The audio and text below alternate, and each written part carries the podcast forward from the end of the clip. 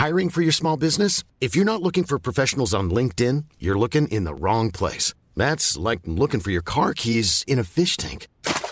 LinkedIn helps you hire professionals you can't find anywhere else, even those who aren't actively searching for a new job but might be open to the perfect role. In a given month, over 70% of LinkedIn users don't even visit other leading job sites. So start looking in the right place. With LinkedIn, you can hire professionals like a professional. Post your free job on linkedin.com slash people today.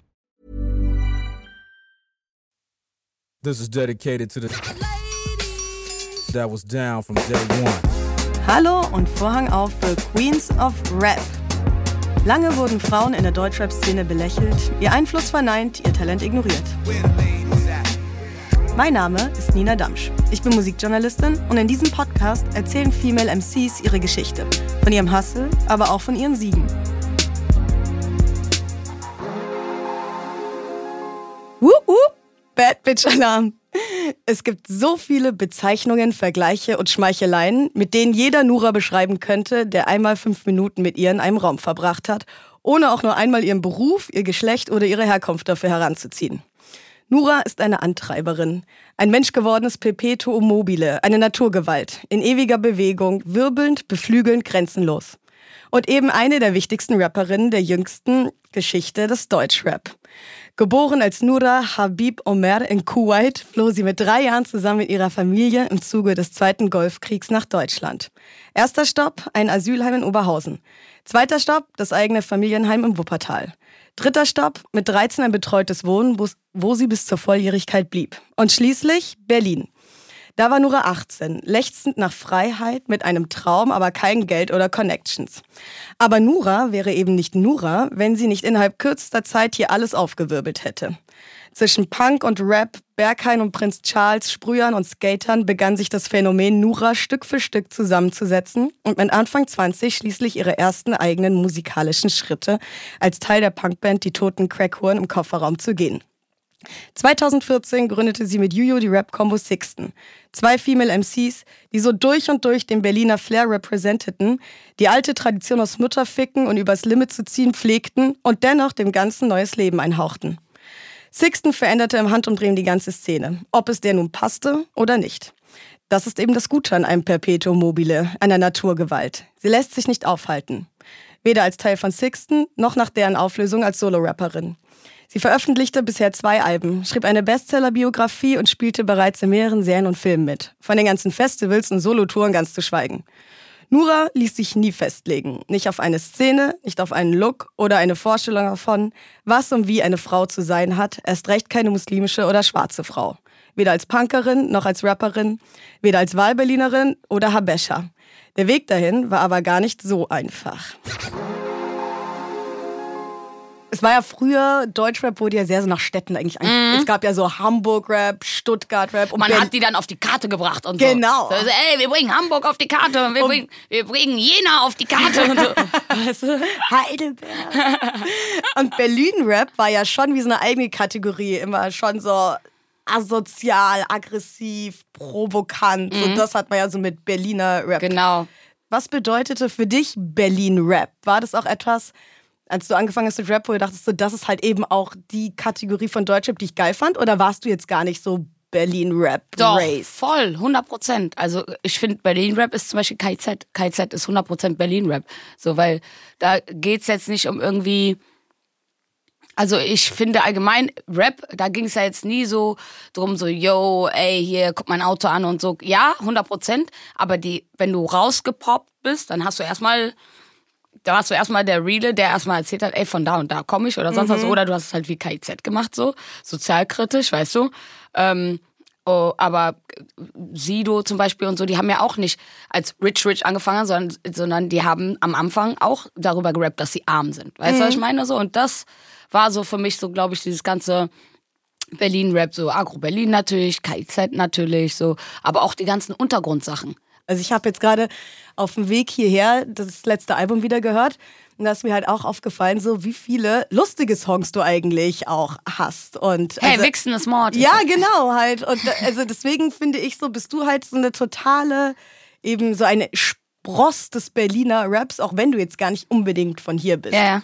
Was würdest du sagen, wie hattest du dich von dieser Bubble angezogen gefühlt, der Berliner Rap-Szene? Ich, ich bin, ich feiere halt sehr, wenn man witzig ist und dazu noch real ist. So, und das ist für mich so. Und na natürlich, wenn dann auch noch irgendwie sozialkritisch was dazu kommt. Ich finde zum Beispiel Audio und Jessin sind halt einfach auch so funny und aber auch, also es ist funny, du kannst aber auch im, auf dem Festival einen heftigen Moshpit zu deren Songs machen. Du kannst aber auch einfach dein Feuerzeug rausholen und bei einem Song einfach nur äh, mit, mit deinem Handylicht, also so, da ist alles dabei. Und ich, Voll. keine Ahnung, das interessiert mich irgendwie. Oder das, das feiere ich mittlerweile viel mehr als einfach so. Äh, aber ich liebe auch so weibige Songs und so. Es gibt eigentlich gar keine Musikrichtung, wo ich sage so, oh, mhm. das ist das. Aber ich feiere am meisten, was ich auch gerne dann so irgendwie dann auch pumpe, sind dann so solche Sachen so. Ja. Erzähl mal generell von deinem Step in die Musikbranche, was ja so am Anfang so als Hobby mit auch so Kneipenchor und Crackhuren anfing und dann halt aber tatsächlich so, okay, ich mach das jetzt wirklich. Mhm. Ja, äh, ich weiß ehrlich gesagt nicht. Irgendwann mal war es dann kein Schwarzgeld mehr.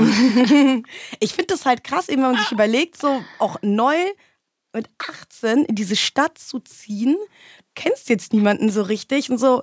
Also ich frage mich immer so, wie, wo fängt man an? So, dass ich Aber man so, will, man geht ja woanders hin, damit man niemanden kennt. Mhm. Das war das erste Ding. Ich muss irgendwo hin, wo mich niemand kennt, mhm. weil ich keinen Bock mehr habe darauf, so es können vielleicht Leute gut verstehen, die so aus einer Kleinstadt kommen, wo man für jede Scheiße verurteilt wird. Und wenn man so die erste Person ist, die etwas macht, zum Beispiel. So die erste Person, die dann so ähm, komische Piercings hat oder sonst was. Das in der Kleinstadt fällt das halt mega auf. Und ich glaube, dann hat man einfach keinen Bock. Und deswegen geht man dann woanders hin, wo man dann nicht auffällt. Aber im Endeffekt ist es dann schiefgelaufen, weil ich ja dann doch aufgefallen bin, so mäßig. Aber es hat, glaube ich, einfach damit angefangen, bei den Crackhuren war es halt einfach so, wir sind Freundinnen und am Anfang war es halt so, ey, wir machen das für einen Kasten Bier. Dann war es so, okay, ist nice mit den Mädels auf der Bühne zu sein und so. Also es war ja nicht, ähm, es war schon mit Singen und so, aber es war ja eher ein Theaterstück. Ja, ich habe das Performance. So, genau, es war so einfach eine, ähm, ja, eine Performance und da habe ich auch voll viel gelernt. Ich muss sagen, da wurde ich auch ganz viel ausgebuht und so. Das ja? hat mich stärker gemacht für die ganzen Sachen, die danach kamen. So Leute, die sich umgedreht haben und in die andere Richtung geklatscht haben. Leute, die die Halle verlassen haben. Leute, die Mittelfinger gezeigt haben. Leute, die einen angeguckt haben, als würden die meine Hautfarbe nicht so feiern. Und so alles schon passiert. Alles schon passiert. Ich glaube, deswegen glaube ich einfach, dass es nichts geben würde, was mich so jetzt extrem schockieren würde, wenn jetzt irgendwas auf einer Bühne passiert. Außer wenn jetzt jemand auf die Bühne kacken würde. Das wäre mhm. jetzt schon etwas, was ich nicht erwarten würde. Aber ansonsten eigentlich ähm, habe ich mit allem gerechnet und so habe schon alles so mäßig durch. Und das war gut, dass ich das einfach gemacht habe. Auch so, keiner, keiner glaubt mir, wenn ich so sage, ja, ich war in so einer Band, die die Toten Crackcorn im Kofferraum. Was habt ihr gemacht? Elektromusik. Wie sahst du aus? Ja, wir haben Mülltüten getragen. ja, das glaubt mir auch dann so niemand, weißt du? Aber ja. Meinst du, es ist Anfang. eine gute Art und Weise, so ins Musikbusiness reinzusteppen, wenn es vielleicht auch alles gar nicht so ernst ist von Anfang, sondern man ist einfach 100 so... Pro. Ey, also ich mache da halt jetzt mal so mit und mal gucken, so auf Soft. Ey, okay, gut, es kommt an. Ah, krass, ich lerne darüber neue Leute kennen. Mhm. Vor allem voll weird, weil Musik war immer meine Passion so. Ich habe seit ich klein bin singe ich, aber ich war so, ah cool, da ist jetzt so ein kleines Musikprojekt, was ich machen könnte, wo ich jetzt dabei bin, aber nicht full-hearted, weil es ist ja nicht mein Projekt. Mhm. Aber ich kann Erfahrungen sammeln. Und das war für mich einfach nice. So, ich, ich war, egal welche Erfahrung ich gesammelt habe. Natürlich habe ich beim Chor zum Beispiel viel mehr gelernt über in seiner Stimme bleiben, oktavieren, Harmonien singen und sonst was. Das habe ich jetzt beim, bei den Crackhorn nicht gemacht. Aber dafür habe ich Live-Erfahrungen gesammelt bei den Crackhorn, die ich nutzen konnte, als ich zum Beispiel die ersten Auftritte mit Sixten hatte. Und ich zum Beispiel meine Aufregung gar nicht da war und nicht dadurch, dass ich voll gechillt war, ich Juju runterbringen konnte, weil sie zum Beispiel gar keine äh, Bühnenperformance-Erfahrung hatte und so. Mhm. Und dadurch war es halt geil, weil ich war diejenige, die sich auf der Bühne auskannte, so der Master of Ceremony, der halt viel labern konnte und, und ihr den Ball immer so gepasst hat. So. Und dadurch ist sie auch immer langsamer reingekommen und dieses frei reden auf der Bühne und so. Und das, äh, das ist das, was ich, glaube ich, am besten kann. Fandest du es denn, als man dann Teil der Szene war und ähm, Partys hinterm DJ-Pult rumstehen kann und man hat man seine eigenen Partys und die Leute, Gästeliste, hat dich das empowert, dann Teil der Rap-Szene zu sein? Weil so eine Szene kann ja durchaus Schutzraum, aber auch Kampfzone zugleich sein. Wie Also- hast du das dann wahrgenommen, als du dann Teil der Rap-Szene wurdest? Also, ähm, ich habe irgendwie, also wir, wir waren automatisch irgendwie Teil, weil voll viele uns dann auch kannten und auch uns mäßig so supporten. Oder es waren auch Freunde von uns so. Und ich habe nie irgendwie mich weniger wert oder so gefühlt als die Typen und so. Und ich muss auch sagen, ich war, also klar, ich habe immer da, da meine Rapper-Kollegen und sonst was. Mm, aber ähm, dieses, äh, dieser Lifestyle mit äh, am Pult stehen und cool sein und bla und dies und das, das hatte ich vorher schon. Ich war, vor, sorry, aber ich war vorher schon in Berlin ein, äh, eine Icon. Ich schwöre, ohne Scheiß. Deswegen sage ich ja bei Sixten, ich hatte schon, schon Fame, als ich broke war. Meine Fans sind kacke, meine malen wie ein Hoker. Ich hatte auch schon Fame, als ich broke war. Und das war auch 100% so. Ich war vorher, hatte ich auch ein richtig tolles Leben vor dieser ganzen Rap-Welt. Und da wusste ich einfach, dass die Leute mich mochten, weil ich nur da bin. Und dann, als die Musik auf einmal angefangen hat, dann war es so, äh, feiert ihr mich eigentlich noch als Person oder ist es jetzt so die Mucke, weißt du? Mit Sixten brach ja dann auch wirklich eine neue Ära eigentlich in Rappern. Also wirklich, ich fand's krass, es war wie so eine Zäsur, hatte ich das Gefühl, aus Szene und das Publikum. Super schnell wart ihr so, ich hatte das Gefühl von Rap intern so, yo, okay, die sind sofort Teil dessen, aber das Publikum war so, what the fuck, wer sind jetzt diese Ollen da und was machen die? Also ich glaube eher das Publikum, aber dann eher die, die, die männlich gelesenen Ja, ja. Menschen, weil ähm, die Mädels waren so, oh geil, endlich mal jemand, der, also äh, ist jetzt voll dumm jetzt gesagt, Leute. Ich weiß, dass es ein ganz normales Ding ist, aber die Mädels waren damals so, wow, cool, endlich mal jemand, der Beleidigung, weißt du, Fotze, dies, das oder einfach mal der je rülpst oder ich glaube, die haben uns einfach gefeiert, weil wir einfach aussahen wie die Leute vor dem Fernseher und weil wir uns also angezogen haben wie die Leute und weil wir auch einfach broke waren. Weil, weißt du, was ich meine? Ich finde es immer so unrealistisch, wenn jemand poppt, also jemand seinen ersten Song rausbringt und er ist vorm Lamborghini und sagt, hey, ich habe ein hartes Leben. So, Bruder, woher hast du den ausgeliehen? So, weißt du, was ich meine?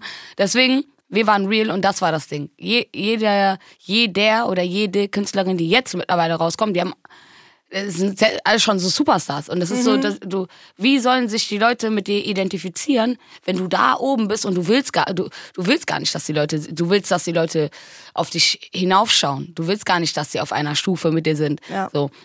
Wenn man sich unsere Interviews oder besser gesagt unsere Auftrittssachen anguckt von Sixten, siehst du, dass wir irgendwelche Designersachen tragen oder sonst. was. Wir haben auch eine kurze Adidas-Hose. Wir haben die schlimmsten Klamotten. Ich wurde vor zwei Tagen noch geschadet dafür, dass ich mit Pulli und Jogginghose auf, auf Southside Hurricane, die größten Festivals gespielt habe, mit Juju zusammen. Und wir waren mit den größten Schmodderklamotten da. Weißt du, was ich meine? Aber das haben die Leute an uns geliebt. Sie, sag mir ein Künstler, der heute so rauskommt und einfach so ist. Weißt du, was ich meine? Es war ja das Krasse, dass ja auch ganz viele Leute mal meinten, ihr werdet gecastet, weil es war so, das ist Und zu perfekt. Also Kompliment, danke auf jeden Fall. Auch danke, dass die Leute gesagt haben, wir haben unsere Texte nicht selber geschrieben. Bis heute. Ich, die wissen gar nicht, was es für mich ein- für ein Kompliment ist, wenn die, wenn die immer unter die Sachen so ja. Das ist zu gut quasi, die kann das nicht ja, selbst geschrieben haben. ja, ey, das, die checken es einfach nicht. Das ist für mich keine Beleidigung, wenn du sagst so, ah ja, hat der Ghostwriter aber gut gemacht. Ich so, ah, danke. Also ich lieb's wirklich. Ich habe auch ganz viel Hate für Fair bekommen, dass ich das nicht selbst geschrieben hätte. Und das war für mich so eine, das war so schön. Das Mhm. hört sich jetzt dumm an, aber es war sehr schön zu hören, dass die Leute nicht denken, dass ich das geschrieben habe. Hast du eine Lieblingsline?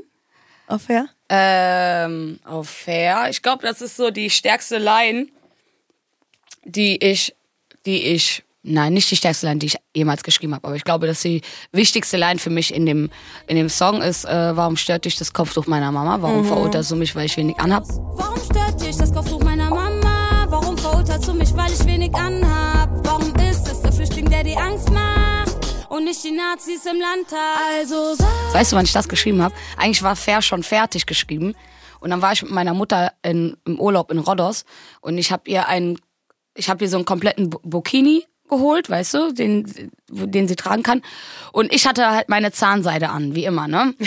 so, und äh, wir waren dann halt am, am, am Strand und ich gehe ja nicht ins Wasser, ich bin ja nur, will ja nur braun werden und sie ist halt so Wasser, dies, das und so. Und Leute haben uns so heftig angeguckt. Also vor allem, weil meine Mutter, die ein Kopftuch trägt, ich, die neben ihr liegt, die Leute sehen, ich rauche, ich trinke ein Bierchen, meine Mutter geht sogar an, an, an, an, an, das, äh, an die Bar, um mir ein neues Getränk mitzubringen und so. Und die sehen das, dass sie das macht. Köpfe und in, in deren. Köpfen ist so, hä? Wie kann das sein? Anstatt sich zu denken, oh cool, wow, Mhm. das sind so zwei Kulturen, die aufeinander crashen und die sind komplett cool damit. dass da ist die Mama und so. Nein, die haben, die haben sie eklig angeguckt, die haben mich eklig angeguckt. Ich weiß nicht, ob ich zu wenig anhatte und sie zu viel anhatte. Mhm. Aber deswegen habe ich die letzte Line noch einfach geändert. Und das war dann hier, warum stört dich das Kopftuch meiner Mama? Warum verurteilst du mich, weil ich wenig anhab? Mhm. Warum ist es der Flüchtling, der dir Angst macht und nicht die Nazis im Landtag? das ist einfach, sorry, aber die machen mehr Leute Angst, die davor fliehen, weil eure Waffen sie dazu gebracht haben, anstatt die, die Leute, die hier in der Politik sind und einfach dieses Land kaputt machen wollen. So mit ganz, ganz geistes, geisteskranken Gedankengut. I swear to God, anders kann man es nicht sagen. Absolut. Stichwort Repräsentation. Was ja, glaube ich, auch Teil eben dessen war, warum, also du meintest, es ist Realness oder Authentizität. Ich glaube auch teilweise Repräsentation, eben warum Sixten so emotional eingeschlagen hat, auch wie es hat, eben weil es, wie du auch meintest, eine Repräsentation war, so wie halt eben für viele Frauen, also für mich war das auch total so, Die dass man sich denkt, die sind wie ich. Es war eben eine Form von Weiblichkeit, die ihr da represented habt, die so davor nicht wirklich gezeigt Auch Zeitalter, wurde. das war genau in dem Voll. Ding, weißt du? Und ähm, für mich war auch relativ schnell bemerkbar, dass deine Blackness eine Rolle zu spielen schien als Mitglied von Sixten. Meine Blackness, meine, meine, mein, mein, meine Story auch, das, woher ich komme und dass ich im Heim gelebt habe. Und das, das war eigentlich auch ein Riesenpunkt bei Sixten. Allgemein, so. Weil wir haben zwei verschiedene Leben gehabt, so. Juju hat ein anderes Leben gehabt als ich, so. Wie hast du das wahrgenommen, dich als schwarze Künstlerin als Teil eines Teams, das ja doch eigentlich fast ausschließlich Mhm. weiß war? Hast du das damals irgendwie wahrgenommen, dass du aufgrund deiner Hautfarbe oder deinem Hintergrund irgendwie eine andere Position hast? Oder auch, was weiß ich, vielleicht auch andere Sachen zeigen kannst? Ja, auf jeden Fall. Also ich habe schon allgemein äh, in der Band gemerkt, dass ich eine ganz andere Position habe als Juju, weißt du? Und das war für mich auch ganz klar. Das war für mich direkt schnell klar, auch weil unsere Fans einfach weiß waren, überdurchschnittlich so. Und ich glaube, vielleicht hat man mir damals nicht so richtig zugehört, weil es eher so auf die Partyschiene immer dann war, weißt du?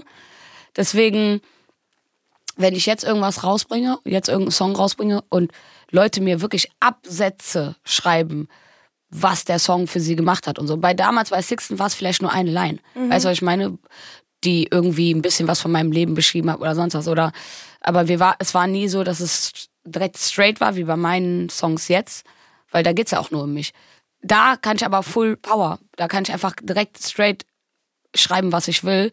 Und da kann man auch nichts verändern. Ich muss sagen, bei Sixten war eher Party. Und da war es auch immer so, dass wir dann auch immer dann versucht haben, ich kann ja nicht ein Thema vorschlagen und dann kann und Suyu sagt so, "N- nee, ist jetzt nicht so, weißt du, das, da muss man, das ist halt ein Team. Wenn der andere darauf keinen Bock hat, dann kann man es nicht machen, Ja, so weißt du. klar. Deswegen da, daran lag auch zum Beispiel vieles. Aber und dann, wenn du alleine bist, kannst du alles entscheiden. So, dann kann dir auch keiner irgendwie was sagen. Und ich glaube, das war ein Riesenpunkt, so, boah, wo ich dann, wo mir die Welt so offen lag, sage ich jetzt mal. Wo ich könnte jetzt über alles schreiben. So. Aber ich fand es auch krass, so Kommentare eben damals. So, das war schon anders, wie jetzt Juju zum Beispiel kommentiert wurde oder du. Also so Sachen wie eben, die gehört abgeschoben und bla bla bla. Das sind halt so Kommentare, ne, die sich so eine weiße Rapperin wahrscheinlich jetzt eher nicht anhören muss. Nee, gar nicht. Ey, da waren auch Leute, mh, sagen wir mal jetzt bei der Sixten Tour. Äh, ich bin zum Beispiel jedes Konzert rausgegangen. Ich habe, glaube ich, nicht ein Konzert geskippt, wo ich die Leute, wo ich mit Leuten kein Foto gemacht habe. So. Und ähm, Juju war aber manchmal auch angeschlagen und wollte dann halt oder konnte dann halt manchmal nicht raus zu Konzerten, nach dem Konzert Fotos machen und so.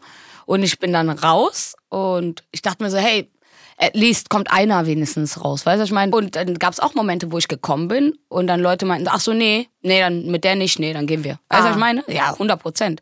Oder wenn wir zu dritt da standen, also ähm, wenn ich und Juju da standen und dann ein Fan ein Foto machen wollte und dann auch gesagt nee, nee, bitte ohne Nura. Gab's auch. Gab's auch richtig oft. Richtig, richtig oft, wo ich dann einfach auch zur Seite gegangen bin und Mhm. die dann einfach auch ein Foto gemacht haben. Ich- Das ist so, ich hab, hab das war alles mir bewusst, aber ich habe nie darüber rumgeheult. So. Ja, ja. Warum soll ich da rumheulen? So, Aber hat dich Im sowas Endeffekt, eigentlich überrascht müsste. oder beziehungsweise warst du darauf vorbereitet, als du irgendwie berühmt wurdest, dass es eben diese Aspekte deiner Blackness eben gibt, die du vorher vielleicht gar nicht so erwartet Voll. oder gesehen hättest, was dann kam, als man berühmt war und man merkt so, oh, okay, es ist bei mir offensichtlich anders. Ja, 100 Prozent. Ich wusste das auch. Also ich habe das auch voll früh schon bemerkt, dass zum Beispiel, wenn man auf der Bühne stand und ich dann auf der einen Ecke stand, dann auch oder, oder gerade gerappt hat, dass eigentlich niemand mich angeguckt hat. Weißt du? Oder wenn ich gerade performt habe, dass eigentlich alle da äh, auf die äh, zu Juju geguckt haben. Das war alles, das wusste ich schon alles. Aber das Ding ist, ich bin, warum soll ich dann sagen, hey, so und so und so und so? Im Endeffekt müssten, das, das ist halt immer so, eigentlich müssten weiße Menschen sich für uns einsetzen. Weißt du, was ich meine? Eigentlich müsste dann meine Partnerin, Juju, sagen, ey Leute, so und so und so. Oder wenn wir da stehen und jemand sagt, ich will nur ein Foto mit Juju, dann müsste Juju eigentlich sagen, nee, wir sind ein Team. Weißt du, was ich meine? Mhm. Aber ich werde niemanden dazu zwingen, sowas für mich einzustehen. Wenn du das nicht von alleine, überhaupt Awareness da ist. genau, wenn du es nicht von alleine machst, dann, dann will ich da gar nichts zu sagen. Aber jeder sollte für sich wissen, so, ey, werde ich da was sagen, sage ich da was zu, lasse ich das jetzt einfach passieren. Ich für mich, ich werde niemanden hinterherrennen, der kein Foto mit mir machen will. Weißt du, was ich meine? So, so, äh, I know my worth, weißt du, was ich meine? Mhm. So, du bist auf meinem Konzert, du weißt nicht, wie viel ich hier, wie viel ich dazu beitrage, so. In deinen Augen mache ich gar nichts, aber weißt du, was ich meine? So, das ist so, die Leute haben einfach ähm, eine andere Sicht. Also du bist gar nicht so viel wert für die. Und deswegen, warum Support sollte jemand, warum sollte jemand sich mit mir irgendwie, und das war ja nur Weiße. Jetzt mittlerweile sind mehrere Schwarze auf meinen Konzerten, aber bei Sixten waren hauptsächlich, muss ich echt sagen, 99 Prozent weiße Menschen. Warum sollten die mit mir äh, Mhm. sich identifizieren? Natürlich nicht. Was ich spannend finde da, wie war das dann, wenn du meintest, also ist dir das überhaupt A, von Anfang an überhaupt aufgefallen, dass im Publikum eher weiß ist? Voll. Und B, wie ist es dann, so zum Beispiel Songs dann zu spielen wie Ich bin schwarz und du bist, hast so ein weißes Publikum, du siehst lauterweite Gesichter, die dir entgegenschreien, ich bin schwarz. Äh, Deswegen habe ich ja den Song geschrieben. Bis heute checken die Leute ja nicht mal, dass ein Song voller Sarkasmus und Ironie ist. Ja. So, dass ich alle Klischees in einen Song eingebaut habe. Aber hat sich das komisch angefühlt teilweise und du dachtest so, hm, irgendwie, wenn wir so lauter weiße Die Gesichter haben ich das ja nicht gecheckt. entgegensingen? Die haben es ja nicht gecheckt. Das ist wie dieser Deutschland-Song von KIZ. Weißt du, was ich meine? Dass Leute dachten, oh mein Gott, geil, endlich. Die checken es nicht. Die checken es einfach nicht bis heute. Ja. Die denken, es ist ein Song für die. Dass ich, das, so, weißt du, was ich meine? Ich musste daran denken, weil Dave Chappelle hatte das mal gesagt, da ging es um irgendein. Und er hatte erzählt, er hatte einmal so einen Moment, wo er eine Show gespielt hatte, wo auch eben nur ein fast weißes Publikum war und er dann halt seine ähm, Skits aufgeführt hatte mit dem, ähm, er hatte doch diesen einen ähm, Schwarzen vom Ku Klux Klan, Clayton Ah, ja. Bixby. Clay- Clayton Bixby, ja. Genau, und äh, dann diesen anderen Skit, wo er die, äh, ähm, wo wo halt einfach viel das N-Wort benutzt wurde und dass er gesehen hat irgendwann so, dass diese ganzen Leute, das Publikum lachten. Er meinte, er hatte dann irgendwann diesen Moment, wo er das Gefühl hatte, die lachen nicht mit, Mit mir, sondern über sondern über mich. Und das sind jetzt irgendwie, fühlt sich jetzt gerade off an, dass ich sehe, das ist so durchgehend weißes Publikum, das so ist so, haha, mach noch ein N-Wort, willst machen, so mäßig. Und dass für ihn sich da in dem Moment mal so was verändert hat, wo er gemerkt Mhm. hat, also jetzt nicht von wegen, äh, weißt du, sollen sich nicht meine Shows angucken und meine Witze lachen, das nicht, aber er meinte, dass es so, was ist der Grund, warum die jetzt gerade lachen wirklich? Und was ist Mhm. der Grund, warum sie jetzt das und das so inbrünstig mitsingen? Mhm. Ja. Und da dachte ich mir so eben, gab es so einen Moment bei dir dann auch? mal? Ja, aber nicht wegen Rassismus, sondern witzigerweise auf dem Splash. Ich so, Happy Pride Month an alle! Und dann kam halt gar nichts zurück. So. Und ich war so, okay, so it's a homophobic thing right now. Ich war so, okay, geil. Cool, dass da so viele auch geklatscht haben und so. So, dieser Moment, da war ich so, und das war so ganz am Anfang von, mein, von meinem Auftritt. Und ich war so, ach, hab ich jetzt noch Bock hier vor den Leuten mir meinen Jasch zu shaken, Alter, weil die, äh, wenn die hier nicht diese, also weißt du, ich bin da sehr straight, sag ich dir ganz ehrlich.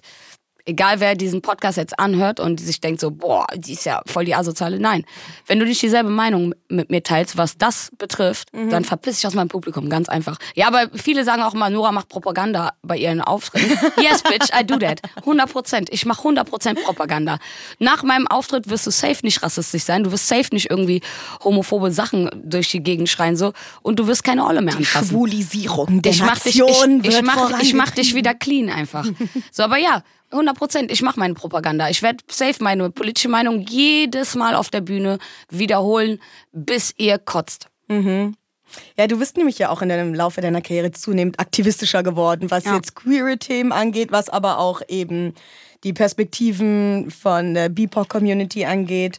Und ähm, deswegen, äh, genau, habe ich mich auch gefragt, ähm, dieser Wandel, wurde der durch was Bestimmtes ausgelöst oder war es einfach eine natürliche Entwicklung? Ich glaube, das war natürliche Entwicklung plus ähm, die Wir sind mehr Demo in Chemnitz. Das hat, glaube ich, 2018 einfach nochmal so richtig Dich Ja. aufgeweckt. ja, mich aufgeweckt, weil ich gesehen habe, wie viele privilegierte weiße Menschen dort waren und gekämpft haben. Weißt du, was ich meine? Und ich war, glaube ich, mit Tarek KZ die einzige Schwarze auf der Bühne. Und ja, und ich dachte mir so, ey, wäre schon schön, wenn auch mal mehr mixed black brown people auch in, in der Crowd sind bei solchen Sachen, weißt du, was ich meine? Und ich, ich denke mir so, boah, krass, guck mal, diese ganzen privilegierten Menschen müssten nicht hier sein, aber sie sind trotzdem da. So, weißt du? Und deswegen, ich feiere das einfach übertrieben. Du musst gar du musst es nicht machen, aber du tust es für andere. Und solange du Sachen für andere tust, liebe ich dich. Ja. Meinst du, dieser Wandel eben zum immer aktivistischeren äh, Interesse von dir hatte auch dann damit zu tun, mit den Erfahrungen, die du dann einfach als schwarze Frau in den vergangenen Jahren in der Musikbranche gemacht hattest? Oder meinst du, das wäre so oder so bei dir passiert? Also es sind auch nicht nur meine Erfahrungen gewesen. Also es Ja. waren auch viele Erfahrungen von Freunden, die ich mitbekommen habe.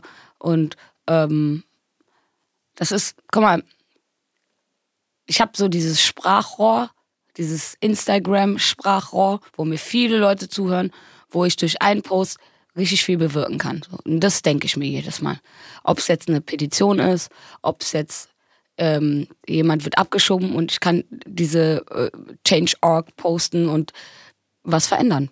Leute denken immer, man kann nichts verändern durch Instagram und so, aber kann man. Also ich habe ich hab das jetzt die letzten Jahre bemerkt und Leute geben mir diese Power sozusagen, dadurch, dass sie mir folgen und ähm, auch sharen und so, wenn ich sage, ey Leute, bitte, bitte, bitte, wie wo eine Freundin von mir, die im Rollstuhl sitzt, jedes Mal mit der Deutschen Bahn Probleme hat gesehen, und sie auf ekligste, auf ekligste äh, behandelt wurde. Und wenn man überlegt, ne, also Leute, die im Rollstuhl sitzen, sind sowieso eingeschränkt. Und dann schränkt die Deutsche Bahn die noch mehr ein, indem die sagt, hey, wenn du reisen willst, musst du aber einen Tag vorher Bescheid sagen. Bist du bescheuert?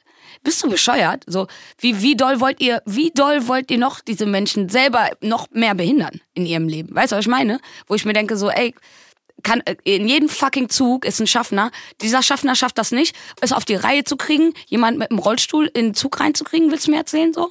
So, sorry, aber nee, und da, und, und ich selber zum Beispiel werd dann auch immer voll sauer, wenn ich zum Beispiel so einen Post mache wie für meine Freundin und sag, ey, tut mir eingefallen, je, sonst liked ihr jede Scheiße, jedes Tittenbild von mir, jedes Hundefoto von mir. Tut mir eingefallen, teilt das jetzt bitte.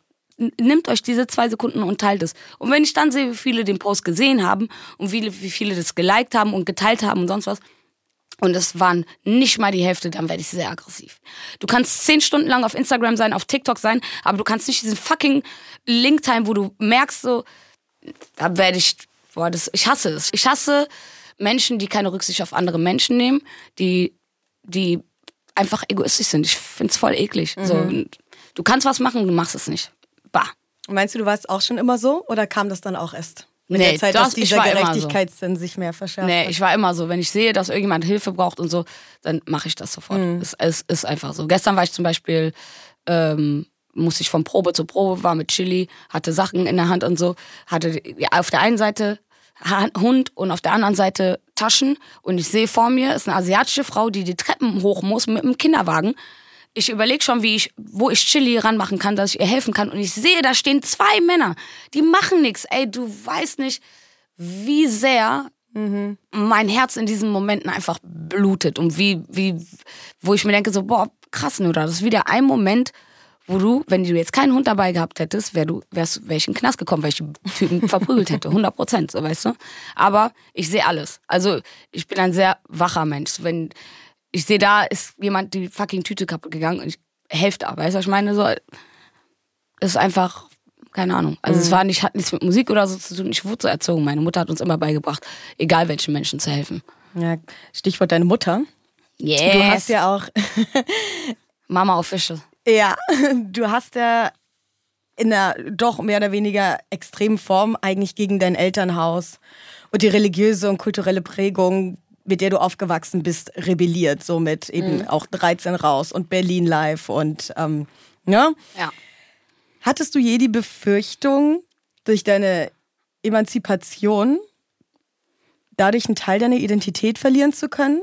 Oder sie vielleicht zu verraten in irgendeiner Form? Oder war, warst du da schon immer sehr einfach, hey, ich weiß, ob ich mich so benehme oder so benehme, macht mich jetzt nicht weniger zur Tochter meiner Mutter oder zur Herr Wäscher oder ja. nicht? Ja, schon auf, auf der einen Seite schon, oder, aber auf der anderen Seite ähm, gibt es dann immer noch Menschen, die dann mein Verhalten gleichstellen mit der Religion meiner Mutter und sagen dann so, naja, die Mutter kann ja nicht so strenggläubig sein, wenn die ihre Tochter so rausgehen lässt. Aber sie sind halt so beschränkt in ihrem Denken. Ich bin sehr gläubiger Mensch, weißt du, aber ich muss nicht jeden meinen Glauben irgendwie aufbinden. Zum Beispiel gibt es in gar keinem Interview irgendwie, wo ich über Religion so dolle rede oder weißt du, was ich meine? So, mhm. wo ich halt für irgendwas mich bekenne. Weil ich mir denke so, erstens möchte ich nicht, dass wenn ich sage, ich bin Muslima, möchte ich nicht, dass andere Muslime, Muslime sich sagen, ey, du bist eine schlechte Repr Repräsenterin für uns. Mhm. Das will ich gar nicht. Deswegen Weißt du, deswegen sage ich das auch nicht und ich möchte einfach niemanden mit irgendwas verletzen, weißt du? Ich will niemanden verletzen mit meiner nackten Haut und dann gleichzeitig sagen, meine Mutter hat ein Kopftuch und meine Mutter ist Muslima. Ich weiß, dass es Leute vielleicht aufregen könnte, weil sie Angst haben, dass deren Religion in ein falsches Licht gerückt wird.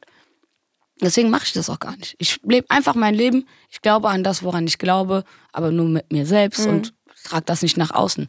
Wie würdest du heute deinen Impact in der Deutschrap-Szene benennen oder beschreiben. Hm. Als Teil von Sixten und auch eben als Solo Nura. Mein Impact, also ich denke, ähm, ich habe meine Daseinsberechtigung. Es gibt so viele Songs, die von Männern geschrieben worden sind, ja. Und wir wissen nicht mal, ob die die selber geschrieben haben. Aber auf jeden Fall gibt es noch so viel zu erzählen von unserer Seite, von weiblich gelesenen Menschen. So. Und dann denke ich mir so, boah, krass. Dann gibt es aber noch so viel, weil wir in Deutschland leben, von von der Sicht, die man aus einer schwarzen Frau erzählen kann und die man aus einer, von einer queeren Frau erzählen kann und die man von einer muslimischen Frau erzählen kann. Also ich habe so viele Sachen im Schlepptau, so es wird niemals so sein, dass mir kein Thema einfällt. Mhm. Weißt du, was ich meine? Und es, es gibt noch viel zu erzählen. Ja, ich glaube, das ist halt, wie gesagt, so halt schon einfach eine schöne Entwicklung eben seit den letzten zehn Jahren dass halt einfach A, Frauen durch Leute wie dich und Juju eben damals, aber eben ihr auch beide solo und alle, die jetzt danach kamen, einfach, es, man braucht halt manchmal doch diesen einen Nordstern, den man so anfixieren kann, sieht so, ah ja, okay, mhm. das gibt es. Sowohl mhm. für Frauen in der Rap-Szene und die diese Musik hören, als auch vor allem schwarze Frauen, wo du, glaube ich, schon, es um deinen Impact ging, glaube ich, schon eine totale Sonderposition hattest, dass, glaube ich, viele schwarze mhm. Mädchen oder Frauen so einen Fixpunkt auf einmal mhm. hatten, wo es war so, ey, so uns gibt's schon auch. So, guck ja. mal, wenn es Nura kann, so, dann kann ich das vielleicht auch. Ja.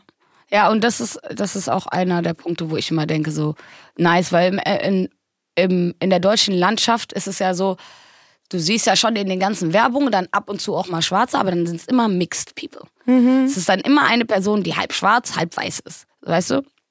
Und ich bin full black, weißt du? So, vielleicht manche Leute sehen mich dann auch als Mix, weil ich so hell bin in deren Augen und jetzt nicht dark skin bin. Aber ähm, Luciano, mhm. halb deutsch, halb schwarz. Weißt du, was ich meine? So, wo ich mir denke, so, ja, okay, aber guck mal, ihr macht alle, also so, wo, wo sind die Darkskin People hier? Warum kriegen die hier keine Plattform? Warum ist es so, so, jetzt so langsam kommt's, weißt du, wo ähm, äh, Blade, Simba, die Darkskin Boys, die dann halt auch rappen und so, die dann auch mehr Fläche bekommen, so. Aber es ist, es ist auch sehr coloristic hier in Deutschland. Weißt du, was ich meine? Das Voll. ist so, natürlich, die Weißen kommen als erstes, dann kommen irgendwann mal die gemischt, die Mixed People und dann kommen irgendwann mal die Dark-Skin People. So. Und das ist in Amerika so und das ist in Deutschland auch so. Und das ist heftig, deswegen, ich wünsche mir auch ein paar mehr Dark-Skin Ladies, die Musik machen. Weißt du? So, ähm, ja. Hast du das Gefühl, du hast da teilweise auch diese Trope der Angry Black Woman 100 Prozent. bedient für die, dass sich denken, ah, 100 guck, Prozent, und 100 Da bin Prozent. ich dann quasi, das ist dann irgendwie erwähnenswert, weil man dann halt eben in so ein Stereotyp reinsteppen kann und Ja. sagt so, ah ja, guck da hier.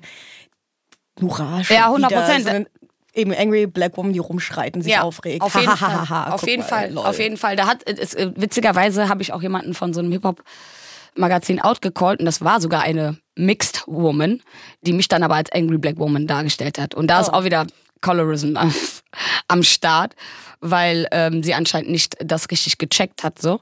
Stichwort Angry Black Woman.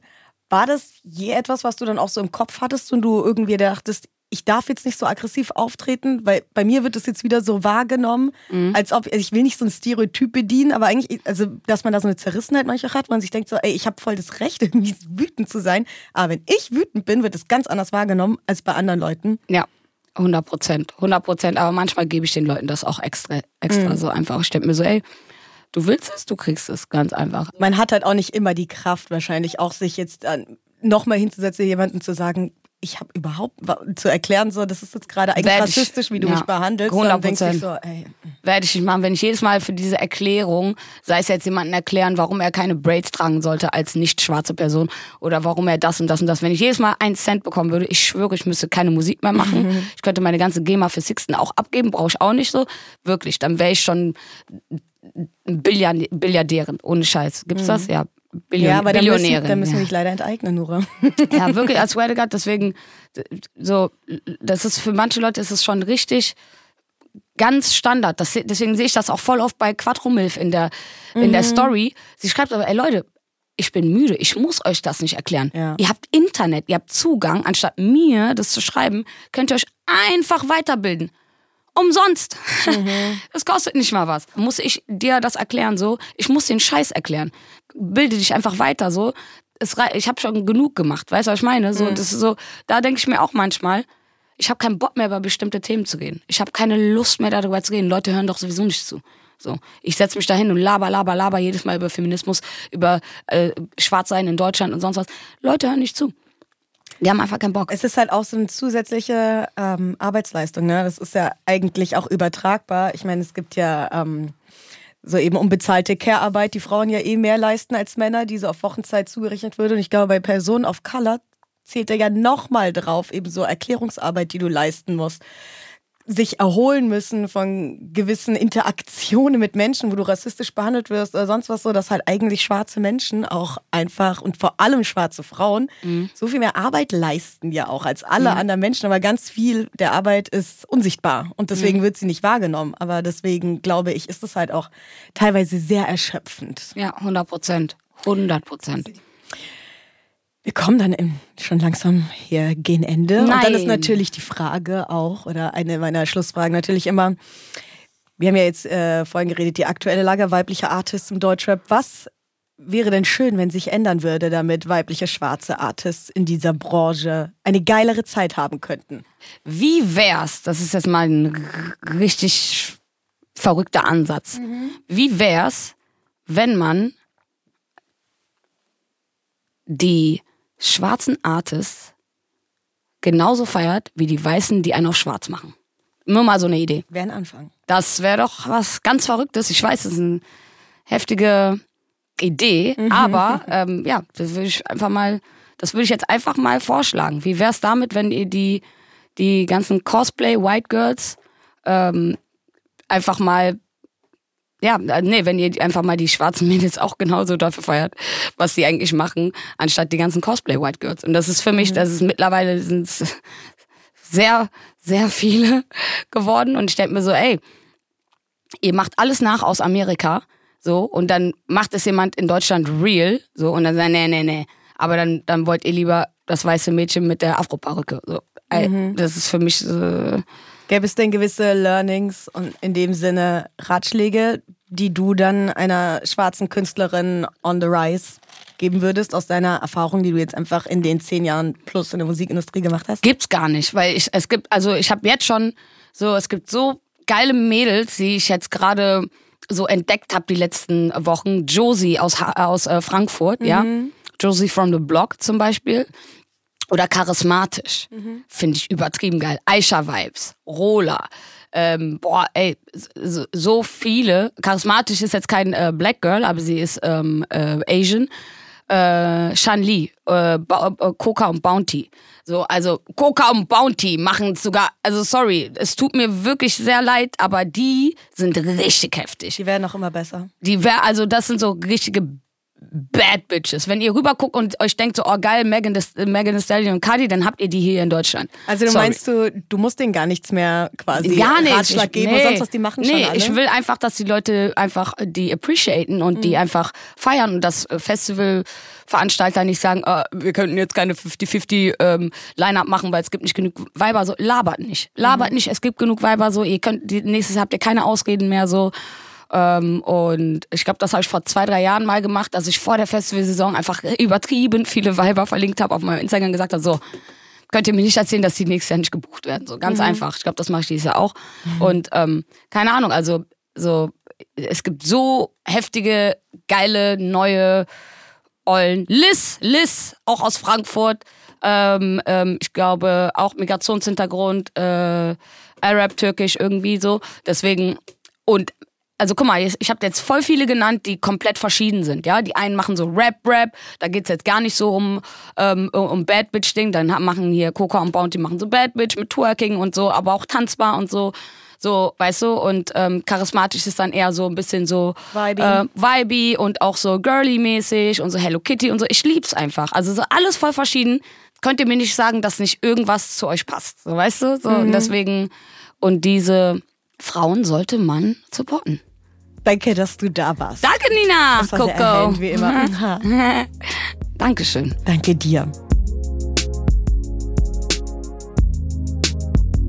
Das war Queens of Rap. Konzeption Nina Damsch. Redaktion und Produktion Britta Rotsch und Jenny Heschel. Grafik und Intromusik Konstantin Gramalla. Aufnahme, Schnitt und Sounddesign Michael Viol von We Are Producers. Das ist eine Produktion von Argon Podcast.